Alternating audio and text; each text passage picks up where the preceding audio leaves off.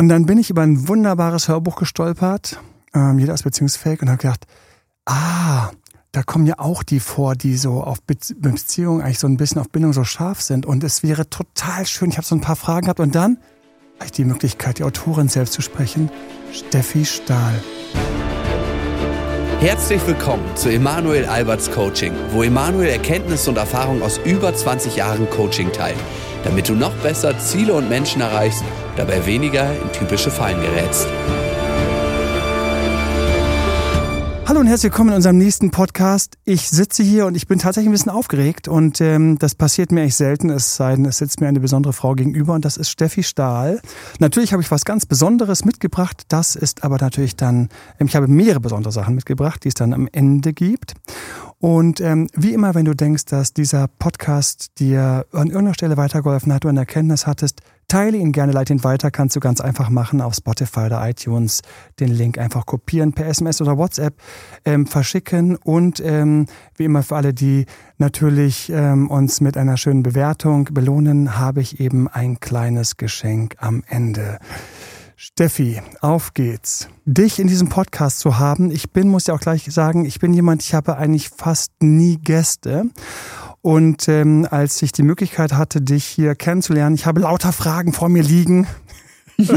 ich ähm, fand das großartig. Ähm, habe ich gedacht, ich muss unbedingt ähm, die Gelegenheit ergreifen. Ich würde gerne äh, ein paar Sachen zu dir sagen. Es gibt so viel, dass man gar nicht weiß, wo man anfangen soll. Und ich habe auch Angst, dass ich die Hälfte vergesse. Ähm, du hast eine ähm, psychotherapeutische Praxis schon seit Ewigkeiten. Deine Mutter ähm, hat dir die Psychologie schon nahegebracht. Im Grunde genommen ähm, als Heilpraktikerin. Du hast außerdem bei Gerichten, Familiengerichten unterstützt als Sachverständige. Aber das ganz dicke Ding, was ich bei dir so großartig finde, du hast reihenweise Bücher. Du hast zwei Podcasts. Du bist unglaublich rum. Ich frage mich immer, arbeitest du eigentlich die ganze Zeit und hast einen Spiegel-Bestseller? Nein, nicht einen. Du hast mehrere und du hast diesen, ähm, diesen großen Bestseller, der einfach ähm, das Kind in dir muss Heimat finden. Ich glaube, dadurch bist du auch sehr, sehr vielen Leuten bekannt. Du hast so viele Sachen auch gemacht und Dingen Chance gegeben, wie zum Beispiel diesen Matching-Partys. Dann habe ich erfahren, und da bin ich natürlich super neugierig, ich muss auch etwas sein, wieder für alle äh, natürlich gern bis zum Schluss dabei zu bleiben. Du hast an einem Buch wiederum geschrieben, bist in Klausur gegangen. Ich dachte, ach, so macht man das. Man geht in Klausur und schreibt ein Buch.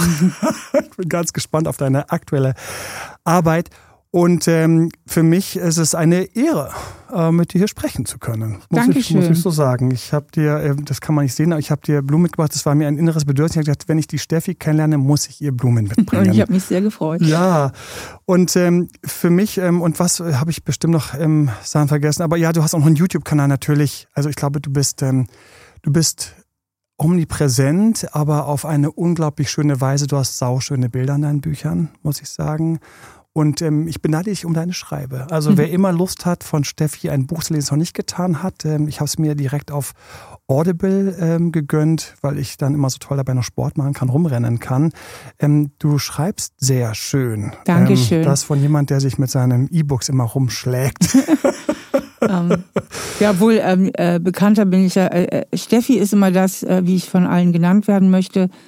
Als Autorin bekannt bin ich unter Stefanie Stahl. Ah, okay. Ja, und das schön Schreiben, ja, am Ende liest es sich gut, aber das Schreiben ist immer ein sehr, sehr anstrengender Prozess. Es ist nicht, äh, was ich mir einfach so.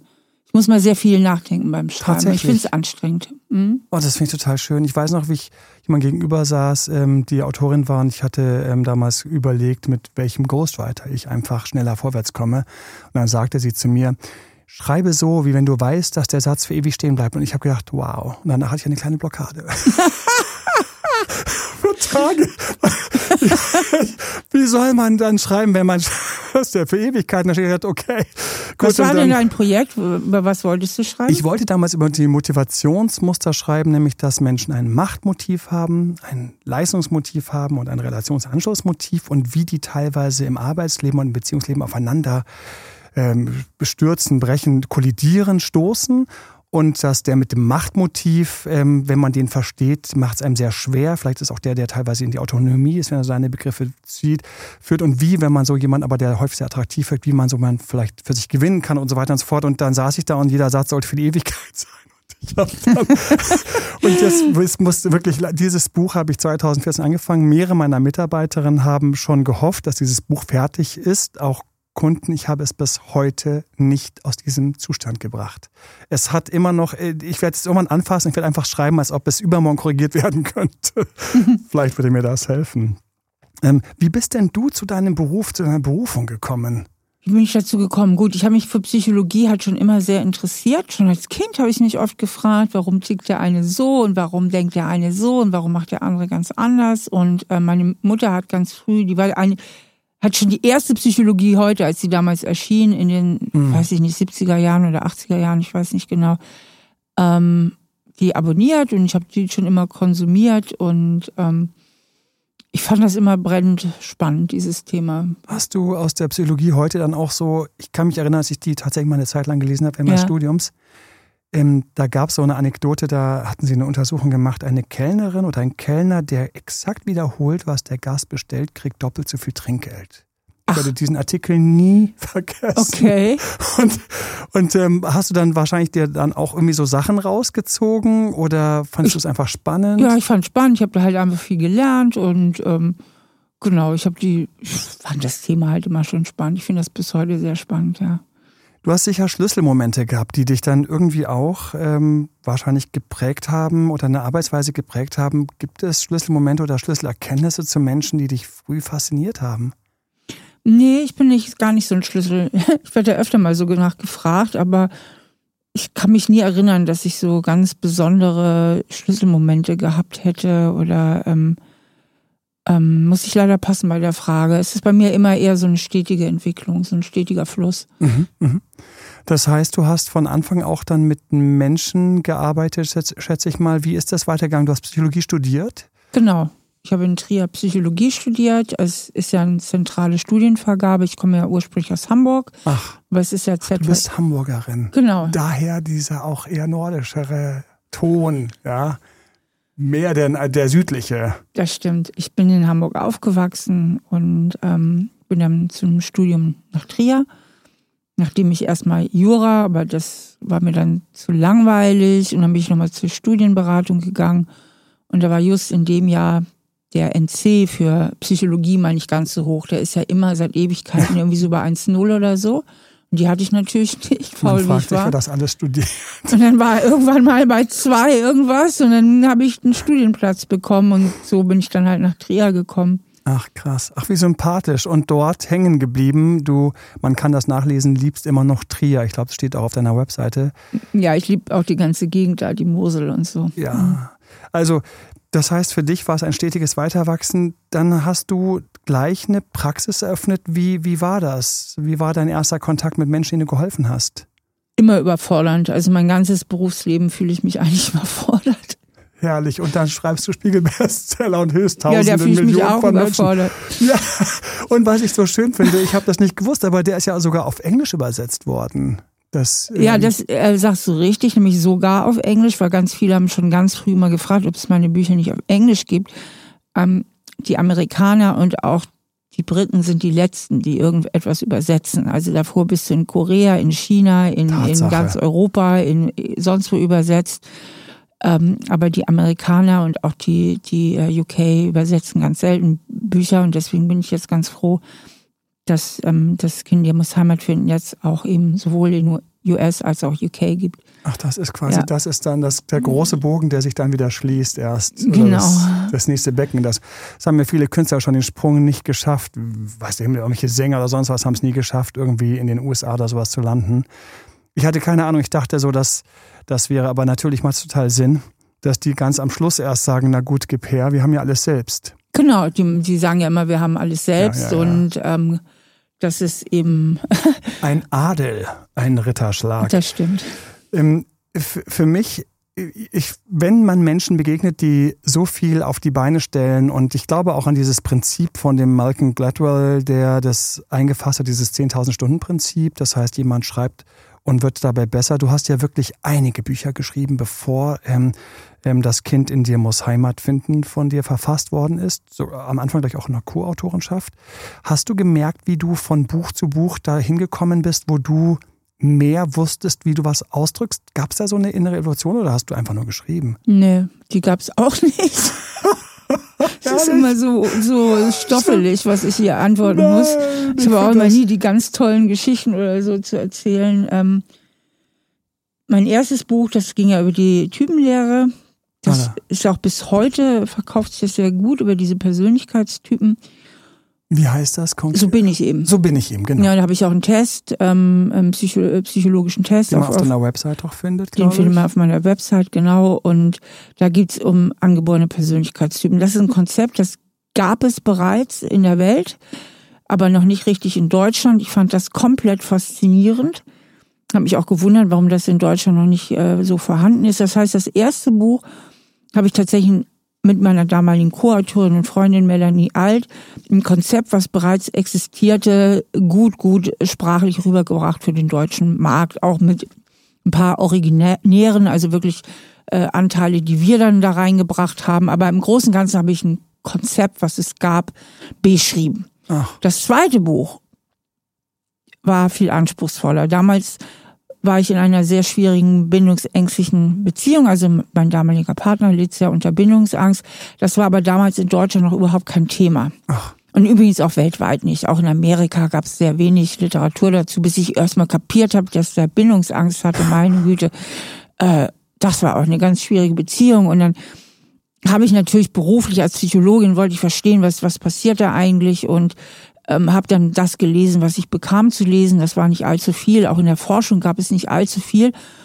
Und dann habe ich damit eigentlich angefangen, was meine Bücher auszeichnet und äh, weswegen die wohl auch so erfolgreich sind, nämlich bestehende Forschungskonzepte ganz neu zu verbinden. Ich mm. darf für mich beanspruchen, dass ich die erste bin im deutschsprachigen Raum, die dieses Konzept der Bindungsangst überhaupt mal so als geschlossenes Konzept auch wirklich mit psychologischen Konstrukten und mit einem psychologischen Hintergrund erklärt und mhm. dargestellt hat. Ach. Ja, und das ist auch sehr eingeschlagen. Damals war ich aber noch beim kleinen Verlag. Wäre da, wär ich da schon beim großen Verlag Ach, gewesen. Okay. Na, da wäre das natürlich noch ganz anders eingeschlagen. Ja, aber natürlich. wenn man Bücher schreibt, darf man mal gar nicht unterschätzen, was es ausmacht, ob du beim kleinen oder großen Verlag bist. Da ist ein ganz anderes Budget dahinter. Ja, ich habe davon natürlich gar keine Ahnung. Genau, ja. also es macht einen himmelweiten Unterschied. Ne? Verlag, aber okay, gut, sehr spannend. Und ähm, ähm, so, das war dieses Buch Jein, Bindungsängste erkennen und bewältigen. Und mhm. das mhm. Ist eben auch sehr gut gelaufen. Und so habe ich dann eins, dann habe ich mich an das große Thema Selbstwertgefühl rangewagt.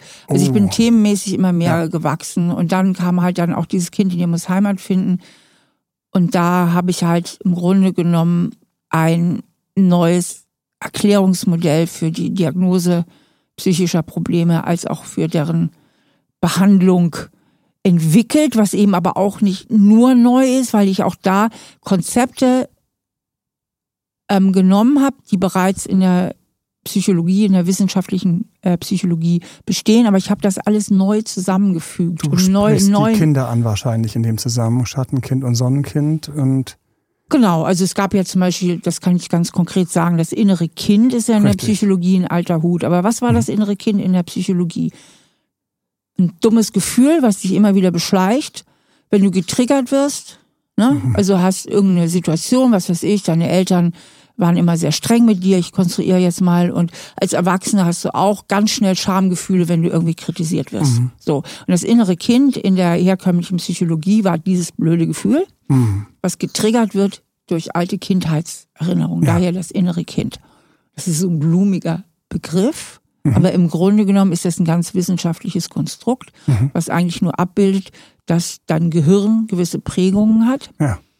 Und ähm, viele dieser Prägungen eben aus der frühen Kindheit kommen und dass diese Prägungen wieder anschlagen in dem Moment, wo du als Erwachsener Erlebnisse hast, die dich an diese Prägung erinnern. So. Wie zum Beispiel der Partner streitet sich mit dir und du bist wieder in dem Film aus der Kindheit, wo die Eltern sich gestritten haben und du gehst auf die eine Seite, der, der Verlustängste kriegt oder der, der plötzlich autonom wird. Also solche Sachen, die genau. spielt dann das innere Kind ab. Ganz genau, ganz genau. Und was ich daraus gemacht habe aus diesem Ansatz ist, erstmal komplett, wie man wie man diese alten Prägungen findet. Ich habe dann nicht nur das Gefühl genommen, ich habe die ganzen Glaubenssätze dazu genommen und mm. ich habe Selbstschutzstrategien. Ja, also ganz konkret. In meinem Ansatz äh, macht man ja richtig eine richtige Übung und da geht es eben auch um die tiefen inneren Glaubenssätze, genau. welche welches Gefühl die auslösen und was ich für Selbstschutzstrategien benutze, um das ganze Programm zu kompensieren. Ja, also meinetwegen habe ich einen Glaubenssatz, ich genüge nicht, deswegen habe ich ganz oft Versagensangst oder Angst vor Ablehnung. Ja, Richtig. Richtig. Und was mache ich? Ich versuche alles perfekt zu machen. Ich versuche alle Erwartungen zu erfüllen. Das wären dann die Selbstschutzstrategien. Das heißt, ich habe aus diesem einen Gefühl, was früher das innere Kind, einen ganzen, ne, ein ganzes genau. Modell gemacht. Genau. Ja. Und dann habe ich dem noch das Sonnenkind hinzugefügt, also dass die negativen Prägungen sind so das Schattenkind, das Sonnenkind, ja, auch eine ganz klare Vision einer Kinder. Lösung. Ne? Ja, und das genau. ist eben ein gutes Beispiel dafür, wie ich in meiner Arbeit mh, hm, die Wissenschaft mit neuer Kreativität verbinde, also indem ich daraus dann Sachen zusammenfüge, die zusammengehören, aber die bis dahin noch nicht so zusammengefügt worden sind. Genau, und wenn wir gerade die beiden Kinder nehmen, ich habe mir so ein paar Fragen überlegt, ich springe mal ganz kurz in diese Kinderfrage rein. Schattenkind und Sonnenkind, das Schöne ist, dass man dadurch eben sich auch die Würde geben kann. Für mich ist immer so wichtig, dass ich irgendwie wieder in meine Würde finde, ich muss den dunklen Seiten irgendwie einen Raum geben. Ich kann die nicht immer schlecht machen, die habe ich mir eingefangen oder weiß nicht mehr wo. Aber ich habe auch die schönen Seiten, die, die starken Seiten. Und ähm, ich finde es sehr schön, dass du dadurch, ich habe dann die Übung natürlich auch gemacht und die beiden aufgezeichnet, wobei ich, ich komme gleich noch zur Frage. Ähm, und ich fand ich schön, dass man einfach einmal durch beides durchgeht, weil es ist so leicht, sich fertig zu machen im Schattenkind und dann vergisst man, dass es ein Sonnenkind auch gibt. Und des grandiosen Sonnenkind kann man auch mal vergessen, dass man auch manchmal einfach saudoof aus der Wäsche schaut. Ja, also das ist sehr schön. Das heißt, das war dein, den Schritt, den du reingebracht hast, hier einfach das im Grunde genommen auszuarbeiten zu, zu, zu, auch zu Sachen, wo man Arbeits, also richtige Arbeitspakete hat, durch die ich mich durcharbeiten kann, um vorwärts zu kommen, ja. Ja, es ist halt sehr hands-on. Es ist einfach genau. pragmatisch und ja, mit ja. diesen Bildern können viele Menschen total viel anfangen. Und es ist ja halt auch sowas, ähm, weswegen das, glaube ich, auch sehr viele Menschen berührt. Man kann sich, glaube ich, innerlich besser aussehen Söhnen mit sowas Niedlichem wie so einem Schattenkind, das sieht ja auch ganz süß aus, ja. als wenn man nur denkt, oh ja, ich habe da immer so ein mieses Gefühl aus meiner Kindheit. Ja, dieses Bild ist allein schon so ein bisschen ein schönes, tröstlich. Ja, ne? es ist ein schönes Bild, ja. Ich hatte hatte, doch, ich fragte, ich hatte Schwierigkeiten, meine Eltern da einzusortieren. Ähm, ich habe festgestellt, dass die ja auch beide Seiten hatten und es war mir wirklich schwer, also beim Schattenkind die negativen Seiten meiner Eltern dann rauszuziehen. Das habe ich natürlich dann auch gemacht irgendwie. Dann sind mir auch die ganzen positiven eingefallen. Ich war immer in so einem latenten, schlechten Gewissen. die da auf der Schattenseite ständig zu verdingen, ähm, die haben ja auch beide Seiten in sich. Ähm, das heißt, ich würde dann die Eltern doch auch auf beiden Seiten natürlich auch ähm, hinzufügen, jeweils mit den Verhaltensweisen, die einmal negativ waren und die einmal positiv waren, nicht wahr? Ja, genau. Ich meine, was du ja beschreibst, das ist ja, was viele Menschen erleben, so eine Art Loyalitätskonflikt. Ja nach dem Motto, oh, sollen jetzt meine Eltern an allem schuld sein? Und da regt sich bei vielen Leuten dann auch ein gewisser innerer Widerstand, was ja eigentlich auch ein Hinweis darauf ist, dass man noch nicht so ganz gelöst ist von den eigenen Eltern oft. Ne? Schwierig auch manchmal. Ist natürlich ist auch schwierig. Und das ist ja auch nicht so meine Botschaft. Meine Botschaft ist ja jetzt auch nicht, deine Eltern sind an allem schuld, sondern guck dir mal dein Gehirn an, wodurch wurde es geprägt. Ja. Und da sich vor allen Dingen sehr viel in den ersten Lebensjahren entwickelt im Gehirn, ist ja klar, dass die Eltern da einen ziemlich großen Anteil dran haben. Und das ist ja darum, worum es geht. Wenn ich wissen will, was ist denn mein Programm, dann muss ich mal gucken, was mich da programmiert hat und wie das überhaupt aussieht. Und ähm, genau, im Schadenkind gucken wir eben mehr auf die Dinge, die ein bisschen schwierig waren. Im Sonnenkind guckt man eben auf, was ist gut gelaufen, was habe ich in Stärken mitbekommen aber wofür das Sonnenkind eben auch steht. Und das finde ich so wichtig, weil es gibt ja auch Menschen, die hatten ja eine richtig finstere Kindheit. Ne? Bei dir höre ich heraus, ganz viel auch gut gelaufen, ne? ein liebevolles, äh, wie bei vielen. Die El viele Eltern machen ja auch vieles richtig. Aber es gibt ja auch Menschen, ähm, die sagen, nee, also bei mir eigentlich nicht. Und ähm, Dafür, das Sonnenkind ist eben auch dafür da, eine ganz klare Vision. Du bist heute groß und du kannst heute zu ganz neuen Verhaltensweisen, neuen Einstellungen kommen, neuen inneren Glaubenssätzen kommen, mal unabhängig auch von deinen Eltern. Und dafür steht das Sonnenkind eben auch. Die Herausforderung, die ich auch hatte, war eine ganz interessante, die mir jetzt aber, während ich mit dir spreche, hier aufgefallen ist. Ich hatte sehr, sehr, sehr, sehr lange gebraucht, um mich überhaupt von meinen Eltern da irgendwie zu trennen. Also meine wahre Emanzipation ist meinen 30ern stattgefunden. Das erzähle ich auch immer, dass ähm, das da nie zu spät ist. Und dann bin ich zum ersten Mal in diese schwarze Seite eingetaucht und habe viele Sachen gesehen, die ich in Ordnung ist. Aber rede ich auch ganz offen narzisstische Züge, aber eben nicht komplett narzisstisch, aber doch narzisstische Züge. um dann irgendwann wieder eine Versöhnung zu finden. Und ähm, nachdem ich wieder die Versöhnung gefunden habe, habe ich festgestellt, dass diese Versöhnung viel zu selten dann noch wahrgenommen habe. Ich war dann quasi nur noch am, am Schimpfen und habe irgendwann festgestellt, dann kriegst du selbst Kinder. Und dann stehst du bei dir da und sagst so, okay, Jetzt war es jetzt gerade schwierig, nett zu bleiben zu meinen Kindern. Jetzt war ich gerade nicht besser und ich war nicht so wie meine Eltern, weil ich von ihnen geprägt war, sondern weil ich mich habe hingehen. Also ich habe mich einfach gehen lassen ähm, und war nicht korrekt. Und dann kam diese Schattenkindübung und habe ich gedacht, steige ich jetzt nochmal ein. Ich, ich war doch gerade wieder auf Versöhnungskurs, aber ich habe gemerkt, ich will es trotzdem machen. Und auch ganz wichtig für mich in, in dem Podcast ist immer auch, ähm, auch für dich, ähm, wir haben sehr viel, was ich sehr, sehr, sehr viel mache, sehr viel helfe ich Menschen, Beziehungen zu retten und teilweise auch ihren Ex zurückzubekommen oder überhaupt in eine Richtung zu gehen, habe dabei für mich irgendwie gefunden, dass sehr viel über Verstehen und eigentlich viel Menschen häufig die Empathie für den, auf den sie stehen. So, das ist so ein von den Punkten bei mir. Und wenn ich plötzlich den, auf den ich stehe, mehr kapiere, wie zum Beispiel seine Bindungsangst, seine Autonomieverhältnisse, äh, ähm, habe ich zum ersten Mal die Möglichkeit, mit dem anders umzugehen oder zum Beispiel Sachen, die der macht, gar nicht auf mich zu beziehen. Ich finde es deswegen total schön, ähm, dein Wissen hier reinzubringen, weil du ganz wertvolle Selbstwertarbeit und Selbstbewusstseinsarbeit auch machst, genau durch solche Übungen, dass ich mal in das Schattenkind und in das Sonnenkind reingehe.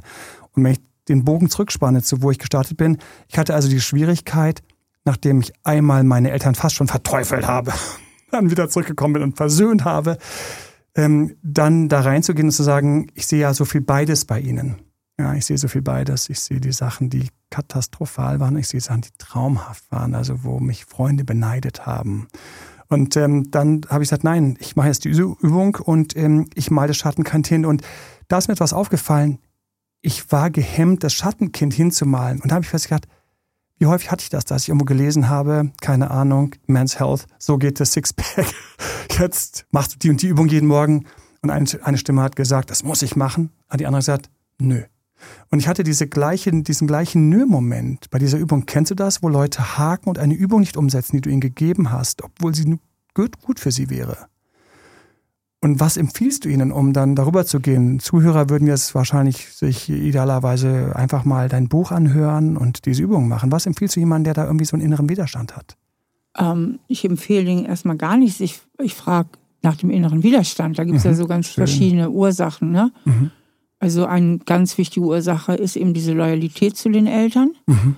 Ähm, guck mal, wenn ich einen Glaubenssatz habe, wie ich genüge nicht, und den habe ich mir irgendwie in meiner Kindheit zugezogen, ja, mhm. weil irgendwie meine Eltern vielleicht nicht liebevoll genug waren, mhm. ja. Ähm, um diesen Glaubenssatz aufzulösen, müsste ich ja eingestehen, dass sie wirklich nicht liebevoll genug waren. Weil als Kind, als Kind habe ich ja nicht gedacht, was weiß ich, Papa hat eine Bindungsstörung und muss mal in Psychotherapie. Mhm. Ja? Und Mama muss sich auch mal aus ihrer Abhängigkeit befreien. Sondern als Kind habe ich ja gedacht und gefühlt, ich genüge nicht, ich bin nicht okay, ich falle mhm. hier zu Last. So kommen ja diese Glaubenssätze zustande.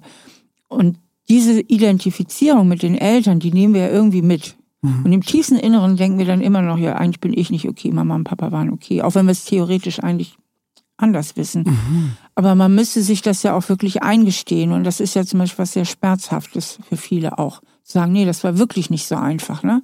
Und das war wirklich nicht okay von denen. Also die es funktioniert auch so gut. Es funktioniert so gut, bei dem Glaubenssatz zu bleiben. Genau. Und der bietet ja manchmal auch einen gewissen Schutz. Ich nicht. Ja, genau. Ähm, der bietet zum Beispiel den Schutz, dass man dadurch gut Beziehungen erhalten kann, auch die zu seinen Eltern erhalten kann oder dass man Stimmt. Beziehung erhalten kann, auch zum eigenen Partner, der einen vielleicht nicht so behandelt, wie man es gerne hätte. Stimmt. Aber solange ich denke, ich hm. genüge nicht, ähm, muss ich mich auch nicht von ihm trennen, was mir vielleicht noch viel mehr Angst machen Richtig. würde. Und zweitens habe ich immer noch ein bisschen Kontrolle, denn wenn ich nicht genüge, dann liegt es ja auch in meiner Hand, ähm, mich besser zu machen. Und dann kann ich ja die Hoffnung ernähren, dass das irgendwann doch noch was wird mit dem. Also es gibt einige Und dann Gründe. hake ich bei der Übung plötzlich. Genau, es gibt einige Gründe, warum wir vielleicht an dem alten Programm, auch wenn es unbequem ist und wenn es nicht so schön ist, festhalten. Das heißt, man sollte sich dann immer fragen, welchen Vorteil könnte es mir bringen, am alten festzuhalten? Hm. Mhm. Schön. Und damit sind wir wieder ein Schritt in der Wahrheit, was für mich immer so wichtig ist, in die Wahrheit zu kommen. Die Wahrheit, wo ich hake, die Wahrheit, dass ich vielleicht auch auf jemanden stehe, der toxisch ist. Und ich will lieber an dem toxischen Verhältnis festhalten, als die Wahrheit anzuschauen, dass ich da auf etwas stehe, dass ich da vielleicht eine kleine Sucht habe, die mir nicht gut tut, aber sehr lustvoll ist, weil ich gleichzeitig irgendwie auf der Seite zum Schwingen komme und ähm, bei anderen, die gut für mich wären, mich total langweilen. Was ich finde, für mich ist fast schon so ein, also ein Klassiker der heutigen Zeit. Ähm, ich will unbedingt noch ein paar von den ähm, Fragen. Und zwar, ähm, was ist für dich eigentlich eine glückliche Liebesbeziehung? Gibt es sowas? Ja, das gibt es auf jeden Fall. Ich erlebe die auch selbst. Denke schon, dass ich sehr glücklich bin mit meinem Mann. Davon. Gratuliere sehr. Und ich kenne auch viele in meinem Umfeld, die glückliche Beziehungen haben. Ähm, ich denke, glückliche Liebesbeziehungen zeichnen sich aus durch so ein tiefes Gefühl der Verbundenheit. Mhm. Und es ist ja nicht dann mehr, wenn du schon einige Jahre zusammen bist, das rauschende Gefühl der Verliebtheit. Das lässt ja irgendwann nach. Das lässt zumindest dann nach, wenn die, sicher, äh, die Beziehung auch eine gewisse Sicherheit bietet. Ne? Mhm. Ähm, und dann hast du aber so ein tiefes Gefühl der Liebe und Verbundenheit und des sich Verstehens auch und auch des füreinander Daseins. Also ich glaube, ein ganz wichtiger Aspekt der Liebe ist das füreinander Dasein. Auch ein Liebender haben auch den Wunsch, irgendwie zu sorgen. Also jeder, der Eltern ist, kennt diesen Wunsch zu sorgen. Jeder, der ein Haustier be besitzt, kennt diesen Wunsch zu sorgen und zu versorgen. Und in guten Liebesbeziehungen ist das auch so, dass man einfach sich auch gern mal um den anderen kümmert oder ihm mm. was Gutes tut. Also dieses an dieses versorgende oder sorgende, fürsorgliche, nährende ähm, ist, denke ich, auch ein ganz wichtiger Teil. Und dass man im tiefsten Herzen auch möchte, dass es dem anderen Menschen gut geht. Machst, was machst du, wenn du deinen Partner versorgen möchtest? ich bin dann äh, lieb. Vor allen Dingen äh, sage ich ihm öfter auch mal was Gutes. Schön. Weil dann freut er sich ja auch. Also und ähm, ja, also das ist zum Beispiel so ein Teil. Oder ich gucke einfach mal und frage, Schatz, brauchst du noch irgendwas? Oh. Oder so, ne? Mhm. ja, weil das vergisst man, während man ständig natürlich irgendwo Themen hat außenrum, dass es solche Momente gibt, die so, so, so nährend sind. Ähm, welche Übungen würdest du Leuten empfehlen, die in einer Beziehung sind? Hast du eine Lieblingsübung? Gibt es sowas? Ja. Ich habe die totale Lieblingsübung. so neugierig. Also die Vorstufe dieser Übung oder ein Aspekt dieser Übung ist das, was ich immer mein Steffi Stahl-Mantra nenne. Mhm. Das heißt nämlich ertappen und umschalten. Leute, die mich schon kennen oder meine Bücher gelesen haben ähm, oder bei mir auf Seminaren waren, die kennen das. Ertappe dich. Du musst dich halt ertappen, wenn du wieder in deinem Schattenkind bist. Mhm. Also in deinem alten Programm, wenn mhm. du wieder getriggert bist. Denn wenn du dich nicht ertappst, also wenn du es nicht merkst, dann läuft das Programm ja einfach ab. Ja. Ne? Mhm. Und dann glaubst du alles, was du fühlst und denkst. Ja. Richtig. Dann glaubst du in dem Moment absolut, dass deine Wut mehr als berechtigt ist, dass du mal Sie wieder sieht mich nicht. Kommt, genau. Komplett er hat mit Absicht nicht angerufen. Genau.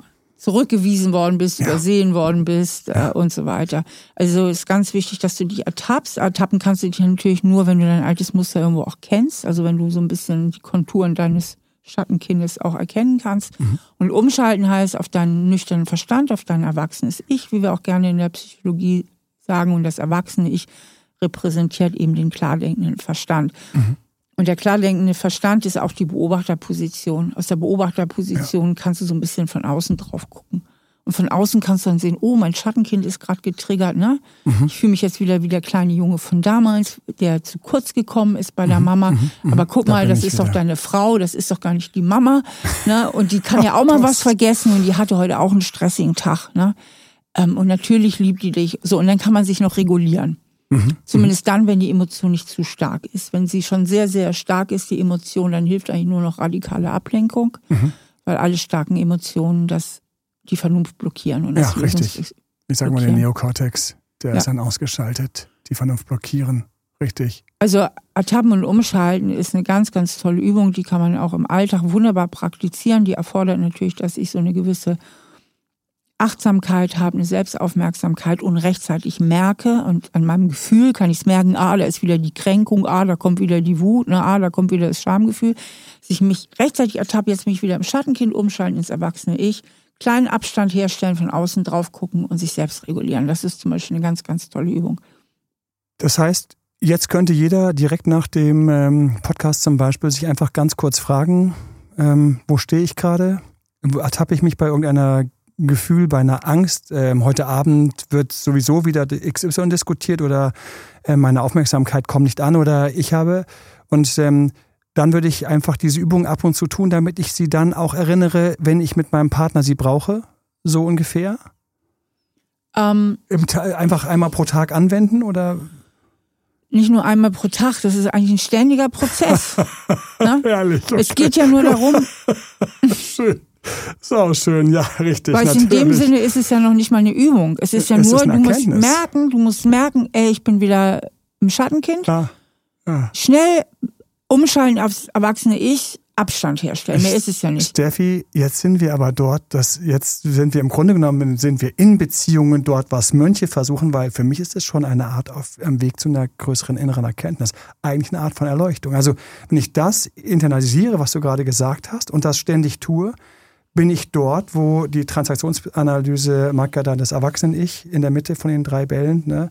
Ähm, dann bin ich ja dort eigentlich. Ich bin ja wach. Ich bin ja im Grunde mir bewusst. Ja, genau. Das ist das, was Mönche machen, wenn sie das ist auf den Rücken klopfen lassen, wenn sie einpennen.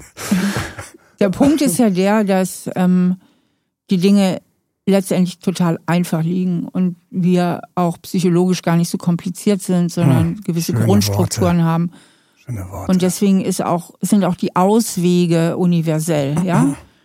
Und weil sie universell sind, weil wir ja alle gleich strukturiert sind, also unsere Individualität ist ja nur die Abweichung vom Grundmuster. Mhm. Na, also wir haben alle einen Bindungswunsch in die Wiege ja. gelegt bekommen, wir haben Aber alle ein hohes hallo. Motiv, auch selbstständig zu sein, eine gewisse Kontrolle über unser Leben zu haben. Äh, das sind ganz wichtige psychologische Grundbedürfnisse. Und da gibt's Varianz in der individuellen Ausgestaltung. Das ist die Individualität. Aber in den Grundzügen, genau wie wir körperlich einen gleichen Aufbau haben und die Individualität im Äußeren auch die Abweichung ist, aber trotzdem haben wir einen gleichen körperlichen Aufbau. Und so ist es auch psychologisch. Und deswegen gibt es auch universelle Lösungswege. Und Ertappen und Umschalten heißt ja nichts anderes, als sich selbst zu reflektieren.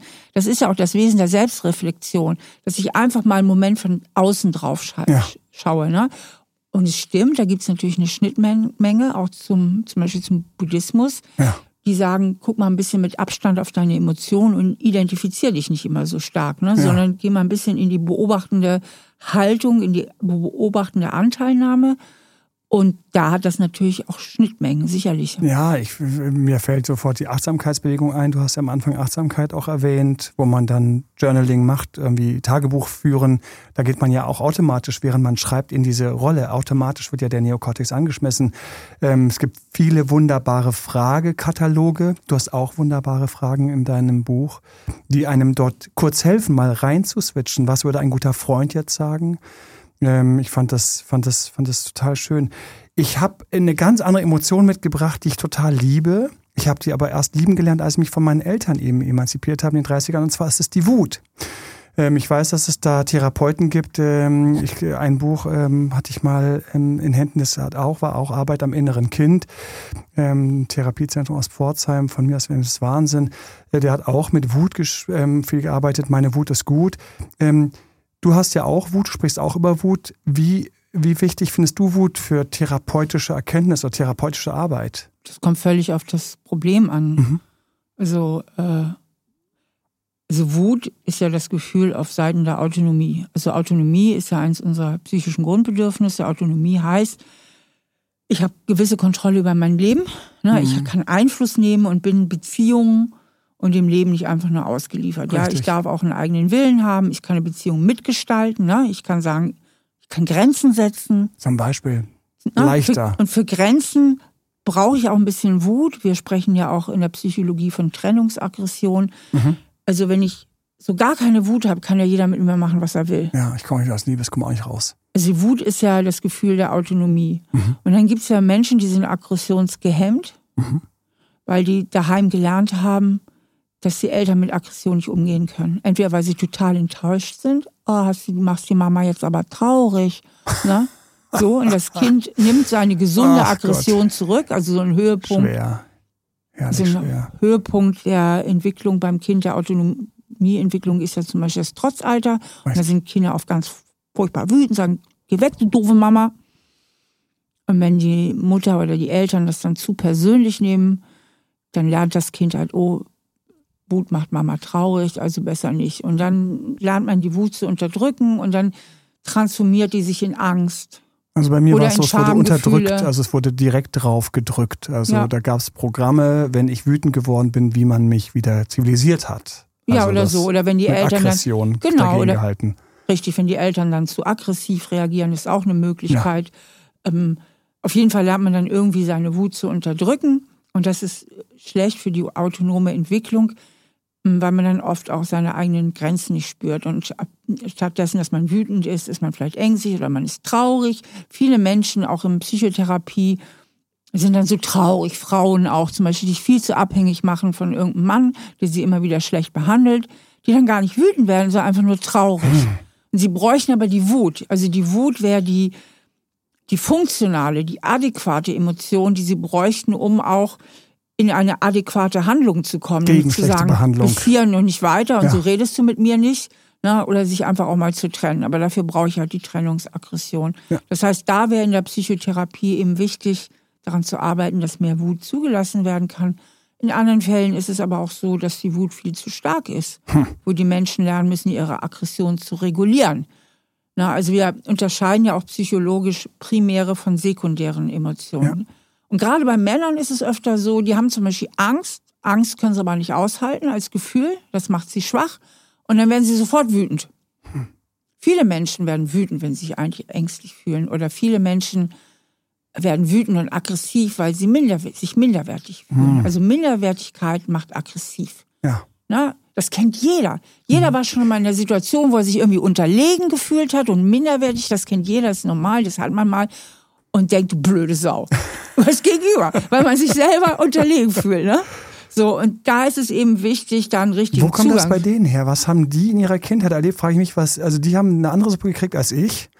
Wenn die das schaffen und die einfach eine latent hohe, ähm, ich sag ja schon mal so eine hohe Grundaggression haben ähm, hatten die das Vorbild? Wurden die nicht gebremst? Ist da die Mutter eingeknickt und hat gesagt, um Gott, um Gott, ähm, toll, dass du mich verteidigt hast gegen den bösen Nachbarn, ähm, ihren dreijährigen Sohn dann gestreichelt. Äh, was ist da passiert? Es gibt ganz unterschiedliche Ursachen. Erstmal kommen ja Kinder auch mit einem gewissen Temperament auf okay. die Welt. Mhm. Fair enough. Das darf man ja auch nicht unterschätzen. Mhm. Es kommen Menschen, manche Kinder kommen mit so einem ganz liebevollen, ganz ausgeglichenen, sehr harmoniebedürftigen, bisschen ängstlichen Temperament mhm. auf die Welt. Mhm. Andere sind wesentlich robuster, mhm. sind schon autonomer. Mhm.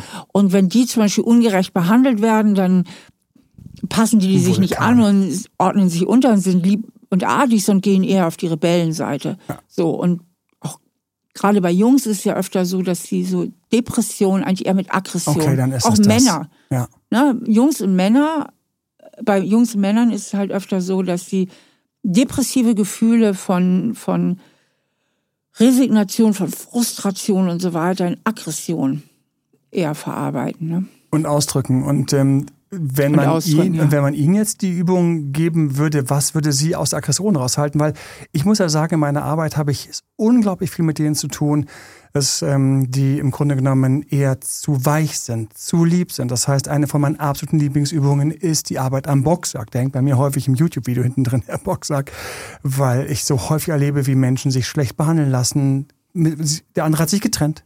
Dann fallen sie ein riesiges Loch und sie wollen gerne zurück in die Beziehung, aber sie merken nicht, dass sie erstmal aus dem Loch raus müssen. Und ich, ich warte manchmal dann auf diese Wutphase, die ja eine von den Liebeskummerphasen auch ist. Ähm, da bin ich, da, da mache ich sehr viel, weil ich das Gefühl habe, dass der liegen gelassen häufig der ist, dem auch die gesunde Trennungs, ähm, das war das Wort nochmal, Trennungsaggression fehlte, lieben Dank. Was mache ich denn mit denen, die ein bisschen zu viel Wut oder ähm, in diese Richtung gehen. Wie holt man die runter? Gibt es da Techniken und Möglichkeiten? Ja, ich denke, im Grunde geht es immer um dasselbe, dieses Erkennen, dieses tiefe Erkennen, hey, woher kommt das? Okay. Und welches mhm. eigentliche Gefühl steckt eigentlich dahinter? Was macht mich so wütend? Ah ja, das ist die Kränkung. Ja. Okay. Die mich so wütend macht. Und dann Dann schaut man nach der Kränkung oder die Angst, die mich so wütend macht, die unter, dieses Unterlegenheitsgefühl, was mich so wütend macht, die Ungerechtigkeit, die mich so wütend macht, das Gefühl, dass ich immer ein Opfer bin. Und dann guckt man halt, ähm, Wut ist ja immer, die Aggression ist ja immer dafür da, um seine eigenen Interessen durchzusetzen oder Unter seine Grenzen zu schützen. Ja. Und dann guckt man halt, wie kann ich dich stärken? Wie kannst du angemessener deine Interessen vertreten? Wie kannst du angemessener mit Gefühlen der Kränkung umgehen und so weiter? Ich weiß, dass teilweise auch Kinder oder Jugendliche dann extra zum Kampfsport etc. geschickt werden, um dort das in irgendeiner Form zu kanalisieren, zu kultivieren. Ich habe mich immer gefragt, ob das was bringt oder nichts bringt. Ähm, ich war selbst mal beim Kickboxen und da war ein 16-Jähriger, der war wirklich vom Therapeuten in die Kickbox-Gruppe geschickt worden. Und sogar, glaube ich, noch, noch mal vom Familiengericht. Ähm, ich habe mich immer gefragt, ähm, ähm, wahrscheinlich, glaube ich, die Reflexionsarbeit muss die ganze Zeit parallel äh, funktionieren, sonst äh, werde ich nur besser im Kickboxen, aber ich weiß nicht, ob ich dabei meine Grundaggressivität wirklich reduziere. Naja gut, Kampfsport hat viel mit Disziplin zu tun. Kampfsport mhm. kann sehr das Selbstwertgefühl stärken, weil man sich einfach wehrhafter fühlt. Und wer sich wehrhafter fühlt, der muss sich auch nicht mehr ganz so viel aufregen. Das haben wir ja oft bei Menschen, die ähm, sich stark fühlen, auch auf der psychischen Ebene stark. Ähm, die fühlen sich nicht so leicht angreifbar. Mhm. Und Kampfsport kann sehr dieses Gefühl stärken, ich bin wehrhaft. Mhm. Und auch das Ach. Körperbewusstsein stärken. Boah, hier, ich habe Kraft und da kann man sich aufrichten mhm. Und dadurch das Selbstwertgefühl stabilisieren und den Frust und die Minderwertigkeit und damit einhergehen auch die Wut reduzieren. Im Grunde genommen ist er dann also für beide Seiten sogar gut, wenn man sich genau nimmt. Beides, genau. Ja, ja, weil ich durch eine Stärkung, durch eine Stärkung erhöhe ich natürlich diese Werte, die dazu sorgen, dafür sorgen, dass ich eigentlich entspannter bin auch entspannter bin. Ja, so viele Fragen. Ich konzentriere mich auf eine Sache, die ich total spannend fand, ist in deinem Buch ähm, Jeder ist beziehungsfähig. Da geht es ja auch ähm, von Süchten und wie man abhängig ist von seinem Partner.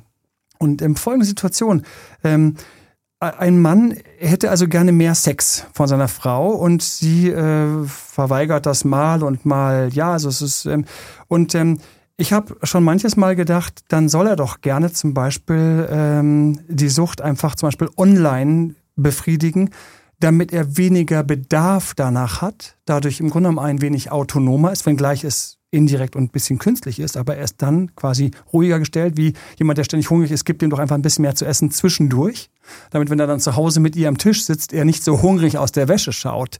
Ähm, ist das für dich schlecht? Ist das für dich gut? ähm, jemanden bei solchen Süchten eher noch zu sagen, befriedige sie auch einfach woanders, wie zum Beispiel Pornografie oder sonst irgendwas, weil es quasi ja nicht Fremdgehen ist. Ähm, was, was, was macht man mit solchen Menschen, mit diesen Süchten?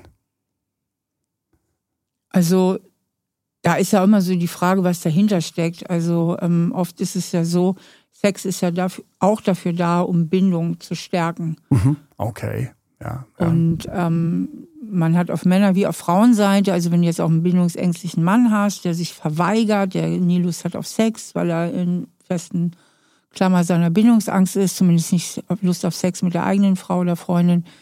Ähm, schönes Detail. ja, schönes Detail. Wichtiges Detail. Das kann ja bei den Frauen auch bewirken, dass sie unglaublich scharf sind, genau auf diesen Mann. Ja, ja, ja. Weil sie nämlich immer im Defizit gehalten werden. Ja. Und Sex ist einfach auch auch dafür da, für Bindung zu sorgen. Und deswegen mhm. ist das ja auch an, am Anfang der Beziehung so leidenschaftlich, weil ähm, beide Partner ein Interesse haben, den anderen an sich zu binden. Und ist dieser Vorgang abgeschlossen, man fühlt sich sicher in der Partnerschaft von mhm. beiden Seiten und ist die Partnerschaft vom Nähe-Distanzbedürfnis gut ausgeglichen, beide fühlen sich sicher, lässt ja leider einfach auch die Leidenschaft nach. Na, weil der Auftrag ist erfüllt. Die kann dann aber wieder ziemlich entfachen, wenn zum Beispiel plötzlich Grund zur Eifersucht besteht. Mhm. Wenn plötzlich wieder Grund besteht, den anderen wieder einfangen zu müssen. Zum Beispiel. Eifersucht kann ja unglaublich scharf machen. Ja, absolut. Na? So, weil dann erwacht wieder dieses Verlangen, den anderen wieder ganz doll an sich zu binden. Ja. Das Und heißt, die Frage ist ja, wenn der Mann immer Sex hat, ob dahinter einfach nicht auch das Motiv steht, dass er so Verlustangst hat oder das Gefühl hat, ähm, die Frau nicht sicher an sich zu binden. Also es gibt, ich würde immer eigentlich auch mal genauer hingucken, was steckt eigentlich dahinter. Also Genau, nicht einfach jetzt ähm, Menschenskinder, dann behilft ihr doch quasi abends am Computer, sondern ähm, schau nochmal, wo kommt der Wunsch her? Äh, vielleicht gibt es, das ist der Wunsch nach Bindung, kann der Bindungswunsch auch anders erfüllt werden. Ähm, Eifersucht ähm, als Trigger reinbringen, tatsächlich. Ähm, manchmal ist es ja so, dass tatsächlich in dem Moment, wo man weniger will, dann der andere anspringt. Also genau. es kann ja dieser Wechsel sein, wer der Autonome ist. Genau. Ähm, Wäre es dann trotzdem etwas, was man sagen kann, ja, dann geh doch den Weg oder nein, ähm, äh, man kann es nicht so pauschal sagen. Kommen wir genau zu diesem Autonomen und zu dem Bindungsängster. Was ist das, was die beiden so aneinander triggert? Warum habe ich gerade, ähm, warum, wa warum finde ich es so attraktiv? Also ich finde, dass die Autonomen häufig als die Attraktiven gelten. Ne? Ähm, häufig ähm, denkt man, ja, in dessen Nähe oder wenn ich die kriege, dann habe ich mir was. Also autonom müsste man vielleicht nochmal ähm, erklären, was du damit meinst, ja. autonom. Du meinst die Menschen, die ziemlich unabhängig wirken. Die in, äh, und auch immer wieder die Unabhängigkeit richtig. suchen. Also in meinem Bild, wenn, also wenn wir in meine Terminologie kommen, ist, ich sage immer, einer will mehr und einer will weniger. Ja. Und der, der weniger will, das ist meine Terminologie, ähm, der ist bei mir immer, ähm, wenn das so eine Waage ist, dann ist der eigentlich oben und wird betrachtet und beobachtet, während er da oben den Ausguck hat, worauf er Bock hat und da unten, ach Gott, da ist ja der, der so viel da will. Da ist der Abhängige, ja. Genau. Und ähm, warum wird das als ähm, deiner Meinung nach als attraktiv intuitiv häufig wahrgenommen. Weil der die Macht hat. Weil er die Macht hat. Und weil er dadurch größer ist. Das heißt, es ist genau dieser Zug zu Macht, ja. den im Grunde genommen der. Und der andere hat ja einen Kontrollverlust. Genau. Und Kontrollverlust hat, löst ganz oft den Impuls aus, das Liebesobjekt zu sichern. Ne? Wenn ich keine Kontrolle habe, will ich Kontrolle gewinnen und Kontrolle zieht mich in den Sog. Der die, der Wunsch, Kontrolle zurückzugewinnen ja. über den anderen. Das entsteht, da entsteht der Sog und dann da entsteht der Sog und da entsteht auch der Sog der Leidenschaft. Und teilweise ist es dann so, dass jemand eben eher an so einem Partner hängen bleibt, als an sich jemand zu nehmen, der von Anfang an mehr Augenhöhe gehabt hätte, weil er dort dieses Kribbeln nicht mehr hat. Das ist ja auch ein riesiges Thema Narzissmus in diesem Zusammenhang, dass ja viele Menschen wissen, dass sie eigentlich einem narzisstischen Partner verfallen sind, aber nicht von ihm wegkommen. Ähm, dasselbe Prinzip für dich, das da im Hintergrund auch wieder mitspielt? Kontrolle, der Wunsch nach Kontrolle. Und ähm, dazu muss man sagen, da sind natürlich auch im Gehirn äh, starke chemische Prozesse am Wirken, weil Dopamin ist ja sehr bekannt als das Hormon der Belohnung, ne? dass ja. ich eine Dopaminausschüttung habe, wenn ich was Tolles erlebe oder wenn ich ein Glas Wein trinke oder whatever. Also wenn diese Belohnungsdings angekurbelt wird. Was nicht so viele Menschen wissen, ist, dass Dopamin vor allem auch das Hormon des Habenwollens ist. Ach. So, Dopamin wird immer dann ausgeschüttet, wenn ich irgendwas haben will, was nicht in meiner Reichweite ist. Mhm. Alles, was in meiner Reichweite ist, ist auf Armeslänge. Mhm. Da ist mhm. Reichweite. Mhm. Alles, was außerhalb meiner Reichweite ist, ja, ist, brauche ich Dopamin als Hormon, wenn ich es haben will, um dahin zu kommen. Jetzt ist aber so ein bindungsängstlicher Partner ist außerhalb meiner Reichweite. Das heißt, da wird sehr viel Dopamin ausgeschüttet, Ach. Um den zu sichern, das Liebesobjekt sicher an sich zu binden. Und dieses Dopamin ist eine sehr, sehr starke Droge im Gehirn. Ist eine starke Droge, ja. Die einem vor allen Dingen auch vorspiegeln kann, das wäre jetzt die ganz große einmalige Liebe. Ne? Das kommt dann, dann gehen die Fantasien los. Und ja. das Verrückte ist, jetzt wo du es gerade sagst, ähm, dieses haben wollen, das ist ja tatsächlich dann äquivalent auf auch andere Sachen. Also jemand will dann auch heute Abend den tollen Abend haben oder er hätte gerne diese Position. Das ist ja dieser Drang innen drin. Wenn man da mal genau reinfühlt, spürt man teilweise die Ähnlichkeit dieses sich da Verlierens im Haben wollen und der Lust der Vorstellung, es kriegen zu können, kann genauso ein unerreichbares Auto, Objekt, Wohnung, Status oder sonst was sein. Ähm, ganz verrückt. Ähm, super schön. Wow. Vielen Dank auch für, ähm, für diesen kleinen Einblick an dieser Stelle über das Dopamin und das ähm, Wollen. Also erstmal, verzeih, wir, wir haben hier völlig das Trinken vergessen. Mussten uns erstmal ganz kurz einen Schluck Wasser einschenken.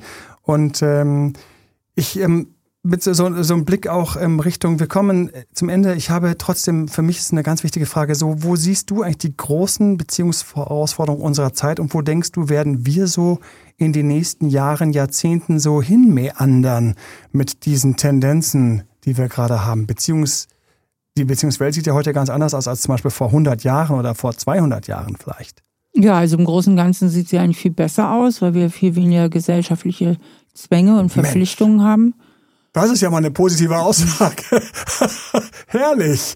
Sieht besser aus. Du hast völlig recht. Wunderbar. Na, also jeder wirklich nach seiner Fasson selig werden kann. Wir haben, also zumindest in unserer westlichen Welt und in Deutschland, mhm.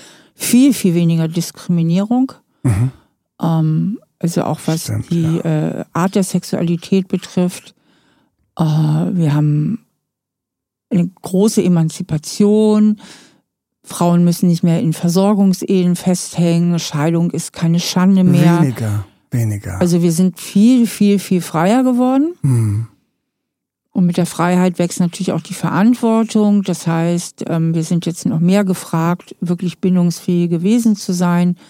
Und ähm, genau, und jetzt die Herausforderung ist, dass wir genügend Zeit und Liebe für unsere Kinder haben. Ja, das ist eine Herausforderung. Sie nicht zu früh abgeben in die Kita, das ist nicht gut. Da ist Was eine starke. Ist? Hast du eine Empfehlung? Ja, also das ist eine rein wissenschaftliche Empfehlung. Gibt es da sehr, sehr viel Bindungsforschung zu und die ist auch eindeutig. Da gibt es jetzt einen gesicherten großen Konsens.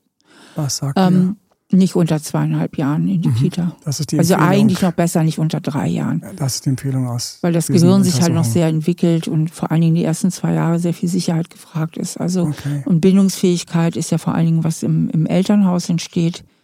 Fälschlicherweise wird ja oft angenommen, dass das Internet so dazu beitragen würde, dass Menschen bindungsunsicher würden. Aber das ist natürlich, das stimmt nicht. Also das ist Unsinn. Also das Internet macht nicht in 40 Jahren irgendwas kaputt wofür die Evolution irgendwie Hunderttausende von Jahren gebraucht hat. Schön. Ja. Schön. Das. Internet befördert ja auch ähm, stabile Beziehungen. Also nach ja. Studienlage sind sogar Internet angebahnte Beziehungen haltbarer und glücklicher.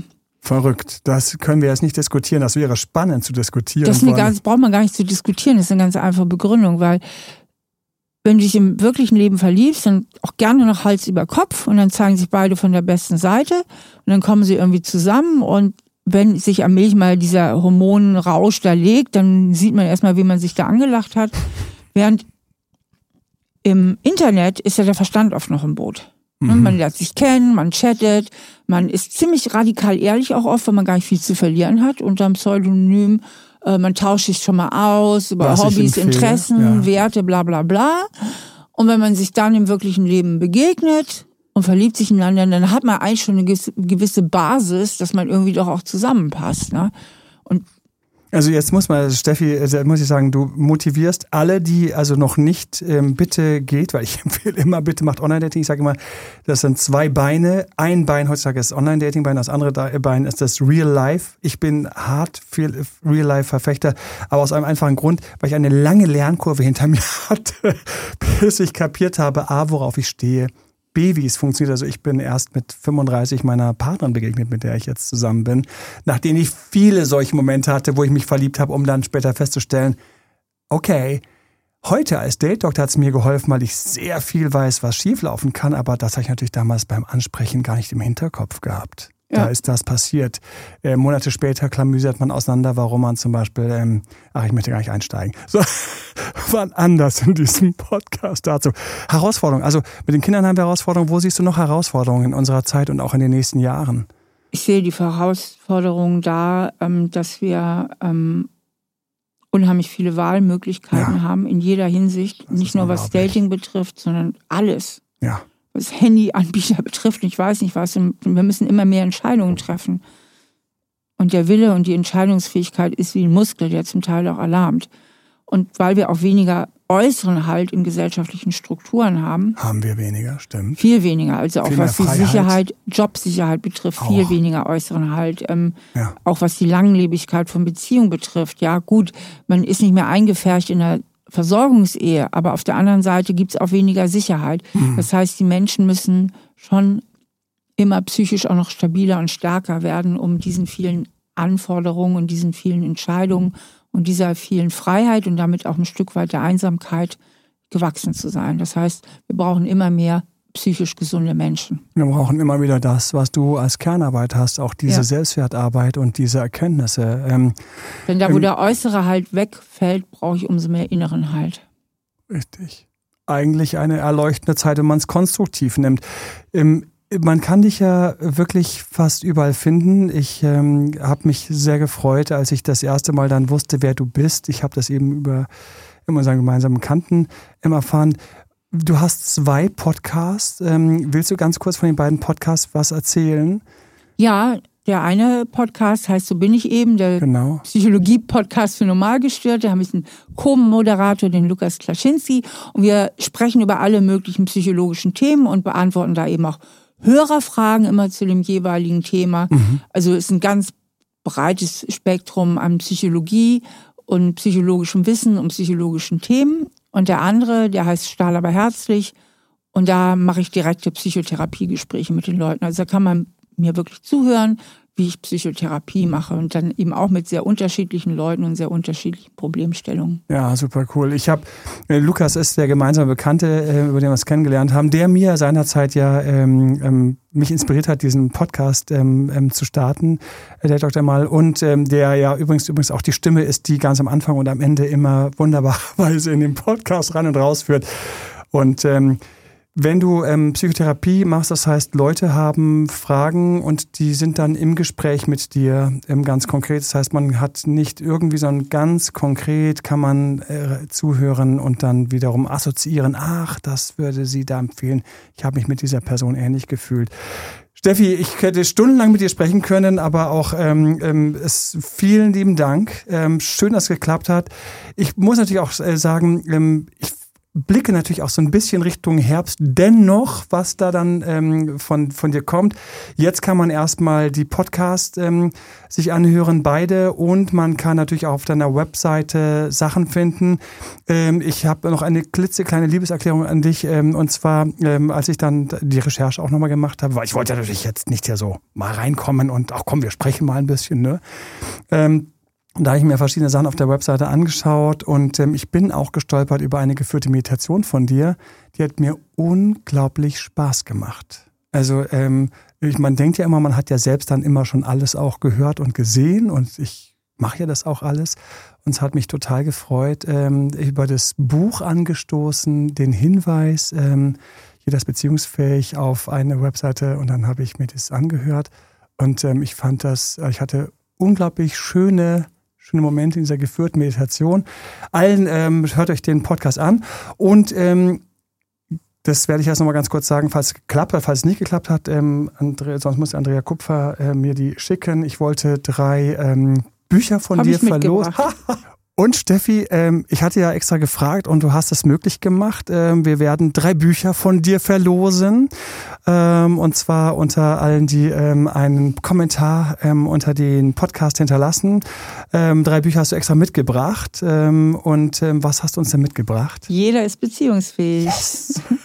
und ich mache natürlich auch eine Signatur an die Bücher. Ja, äh, okay. Ich werde einen Kommentar unter meinen Podcast Tausend Dank, dass du, ähm, dass du da warst. Ich, ich hoffe für alle, die gerade ihren Ex zurückerobern wollen, dass ähm, die Selbstwertarbeit, die Arbeit an der Fähigkeit, das, was mein Partner eigentlich stärker ausgezeichnet war, er autonomer, dann sollte ich auch da mich stärker reinfühlen und an diesen Kräften arbeiten. Ähm, war er auf der anderen Seite und es hat ihm gereicht. Ähm, da finde ich, gibt es bei dir unglaublich schöne Übungen für alle, die in, also Single sind und sich eigentlich einen Partner wünschen, ist die Arbeit auch so wertvoll, weil ich einfach, bin ich runder mit mir, strahle ich auch einfach mehr aus. Ich gehe mit den Schwierigkeiten besser um eigentlich, ne? Dein letzter Tipp, dein Appell, dein, dein Glückwunsch, was auch immer, ähm, für uns? Mein letzter Tipp. Ja. Für euch. Ähm, genießt das Leben ein bisschen mehr, ne? Ach, herrlich. Danke dir. Danke mein Vater dir. hat immer gesagt, wem soll das schlechte Leben nutzen? Und äh, den Spruch, den mag ich total gern. Und ähm, wenn man das Leben genießt und sich auch Gutes gönnt, dann ist man auch besserer Stimmung und dann äh, sieht man sich selbst, aber auch die Welt da draußen wohlwollender. Und das ist, was wir brauchen, Wohlwollen. Lieben Dank, Steffi.